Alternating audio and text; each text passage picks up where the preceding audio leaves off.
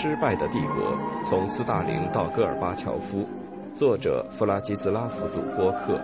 翻译李小江。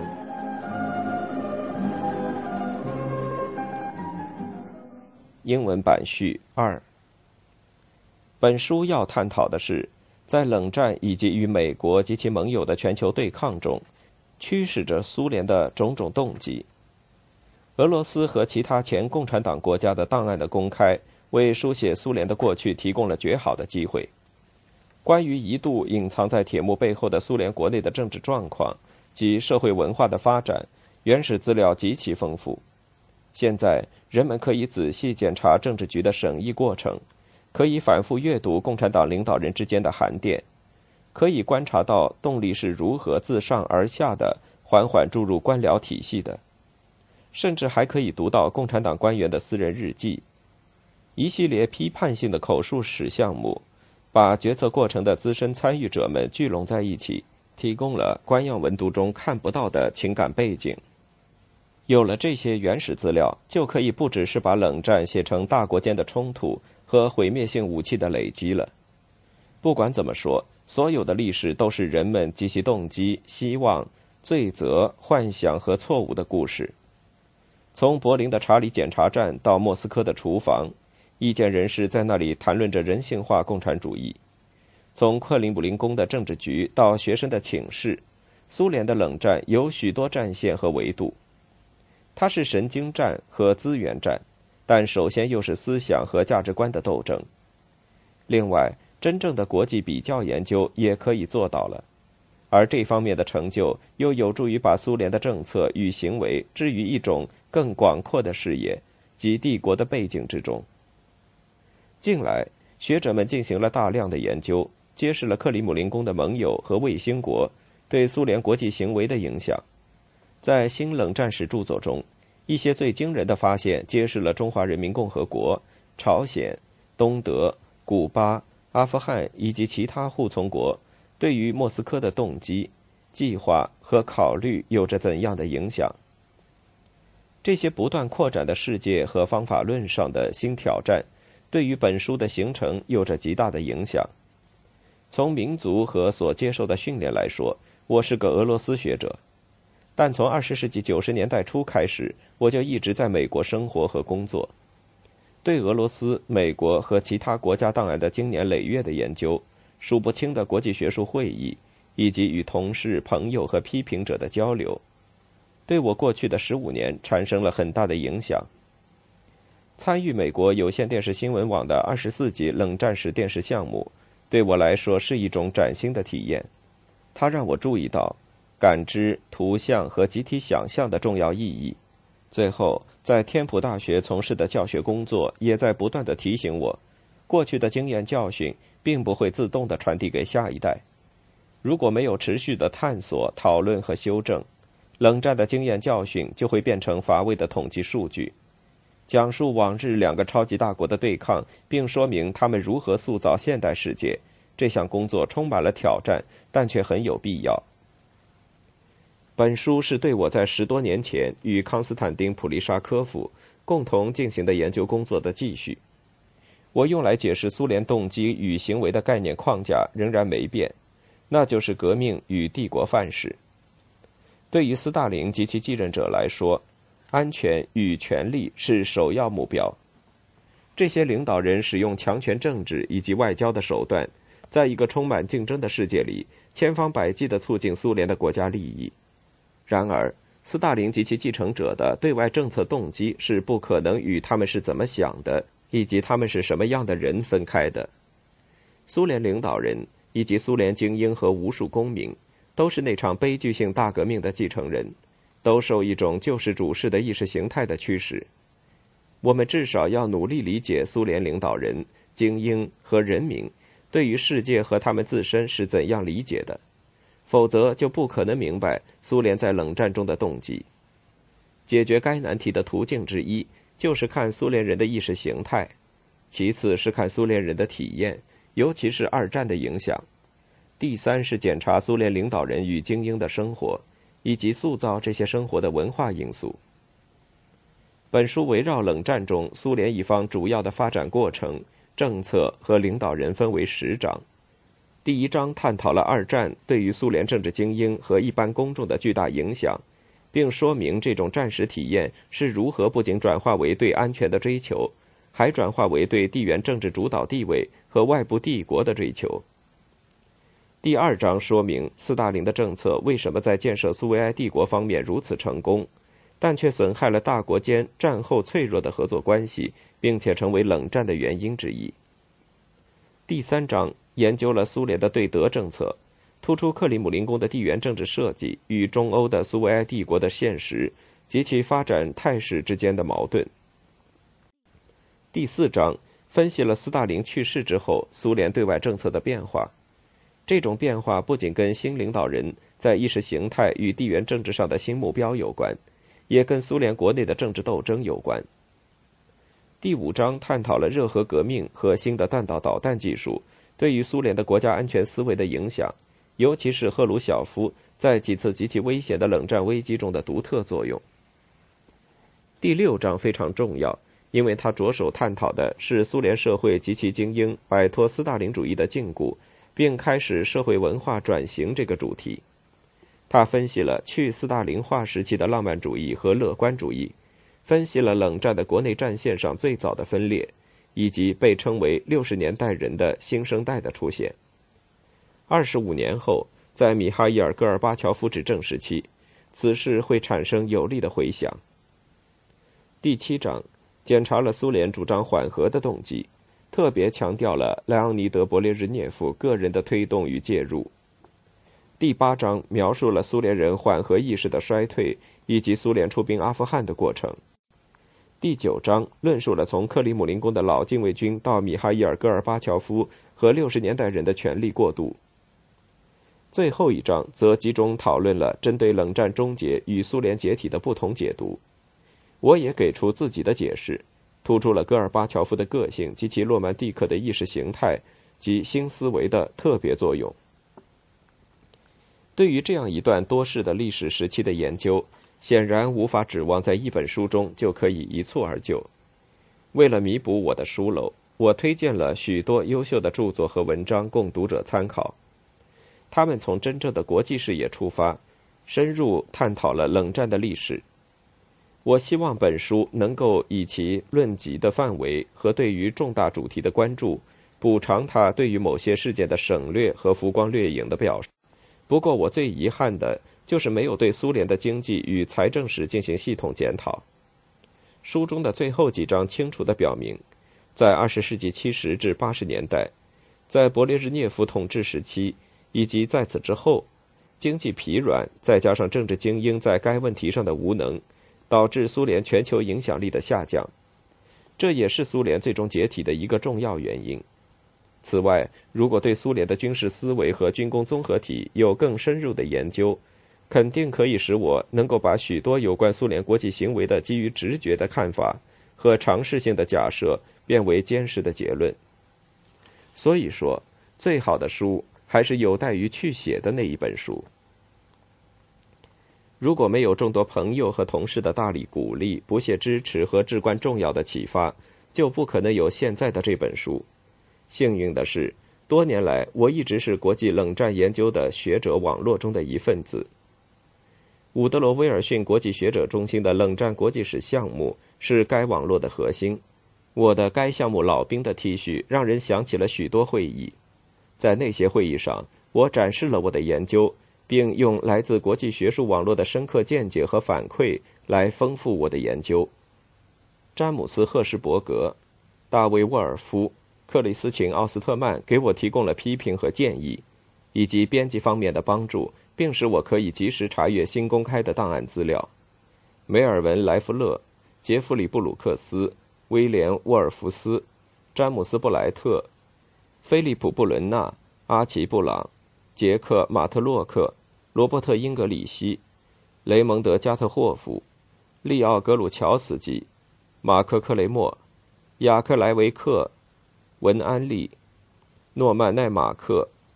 维克托·扎斯拉夫斯基。以及埃里克·西里亚耶夫和我分享了看法、文献和批判性的评论，对此我表示衷心的感谢。梅尔莱弗勒给我看了他在美国对外政策研究方面的最新成果。与我生日相同的陈坚是位杰出的美籍华人历史学家，他让我明白了老大哥与中华人民共和国的关系中的许多微妙之处。我是在国家安全档案馆工作时开始本书研究的。该档案馆是个极为出色的非政府智库和图书馆，现设立于乔治华盛顿大学。托马斯·布兰顿、马尔科姆·伯恩、威廉·博尔、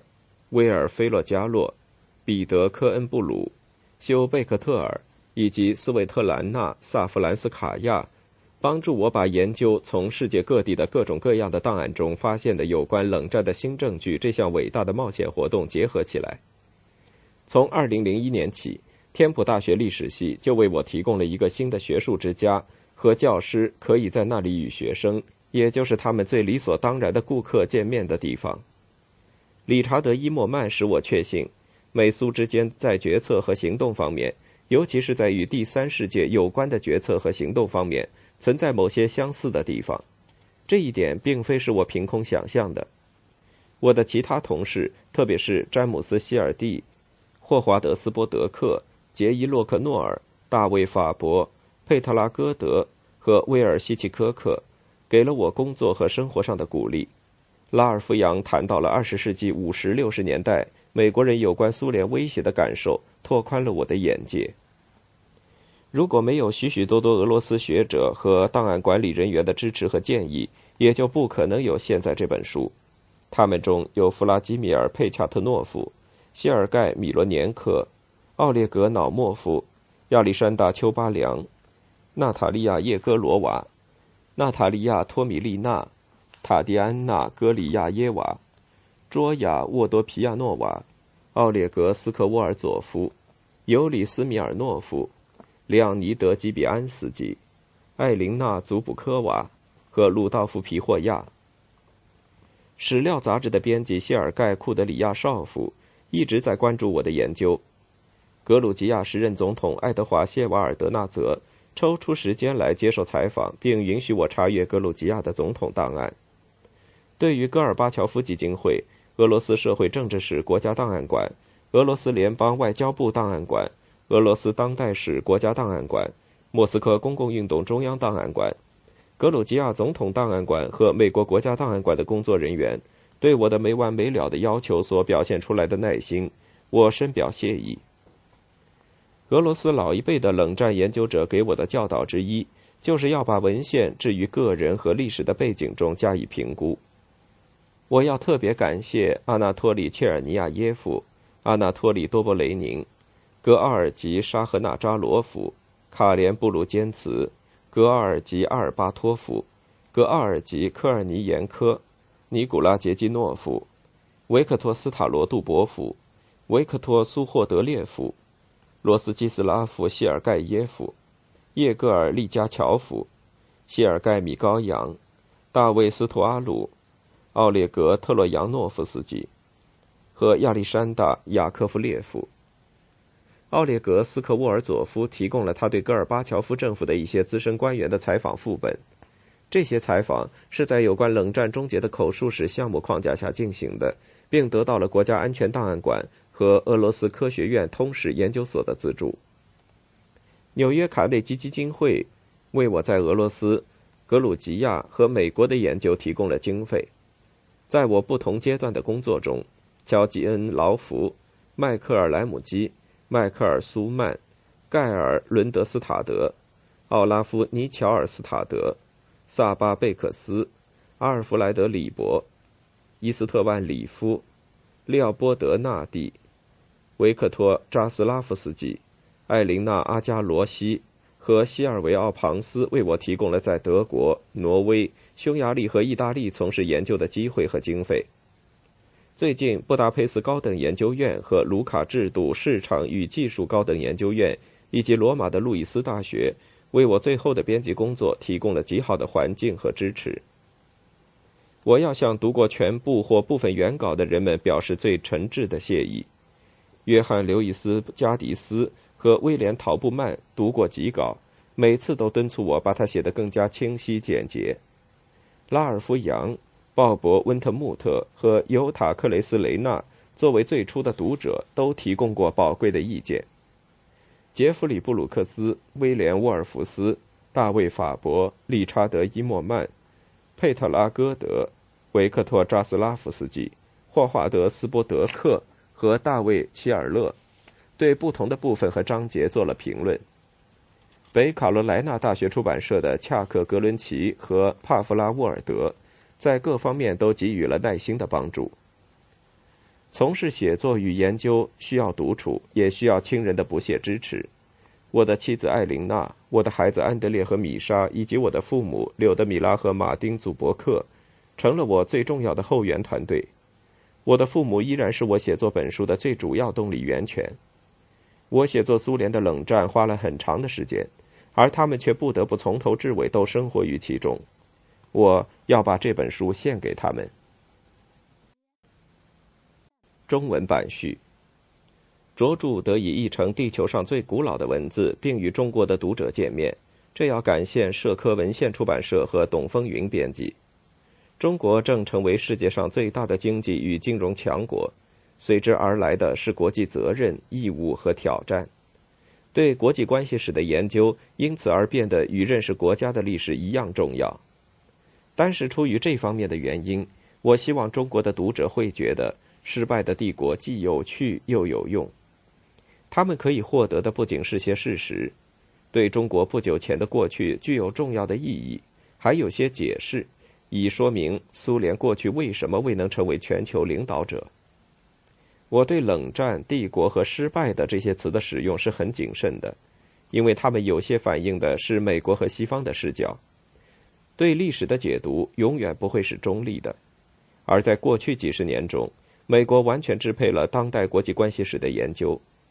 此外，我是在苏联长大的，出生于莫斯科，在莫斯科国立大学接受教育，因此我清楚，关于冷战国际史，美国人、俄罗斯人、中国人等之间看问题的视角存在着差异。卓著展示了苏联人的视角。不过，我尽力将苏联人的观点、动机和行为置于一种宽广的国际关系背景中，以说明为什么有时苏联显得那么成功，有时莫斯科又犯下拙劣的错误。借用卡尔·马克思的话，历史学家们并不能够随心所欲地书写历史，他们只能在直接碰到的、既定的、从过去继承下来的条件下书写历史。我生于一九五八年，当时正值中苏同盟的高潮，其后我经历了中苏失和的低潮，二十世纪七十年代的缓和，八十年代初与美国的激烈对抗，米哈伊尔·戈尔巴乔夫的改革以及苏联的解体，这些都令人难以忘怀。二十五年前，我的俄罗斯朋友们对西方、对文明国家共同体、对美国的善意，曾经充满热情与信任。如今，同样是这些朋友，有人已对西方和美国失去了信任，甚至还怀有敌意。这些急剧的变化，对于作为历史学家的我的成长来说，产生过重要的影响。他们让我懂得过犹不及，不要贸然得出结论。那么，苏联为什么会失败呢？本书的读者将会做出他们自己的判断。依我之见，当初苏联雄心勃勃。想要成为可以与美国相抗衡的超级大国，结果使自己承担了过多的全球义务。莫斯科未能建立起一个由多个国家组成的、可以与西方共同体成功竞争的国际共同体。最后几代苏联领导人不得不承认这一点，并试图结束冷战。在勃列日涅夫领导下，是以缓和的形式；在戈尔巴乔夫，是以欧洲大家庭及与中国和解的形式。戈尔巴乔夫的政策导致了经济、政治和金融的崩溃。金融方面是个关键。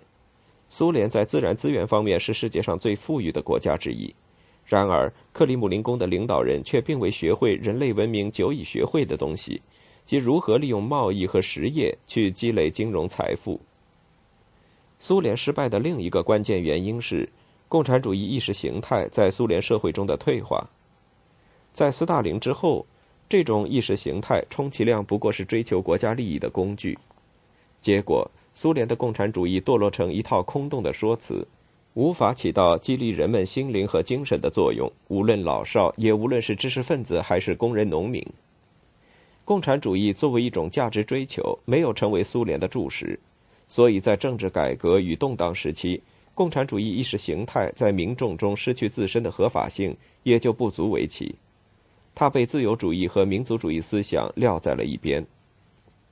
研究冷战的历史学家很多，他们中许多都是我的朋友。我过去从他们那里获益匪浅，现在仍然如此。我也得益于中国的历史学家。最近对中国在冷战中的角色的发现非常有趣。先是作为盟友和朋友，然后又作为对手和敌人。中国在苏联人的想象中拥有突出的地位，对苏联的对外政策产生了很大的影响。这些发现要留待将来去讨论。历史学的美妙之处就在于它是永远不会终结的讨论。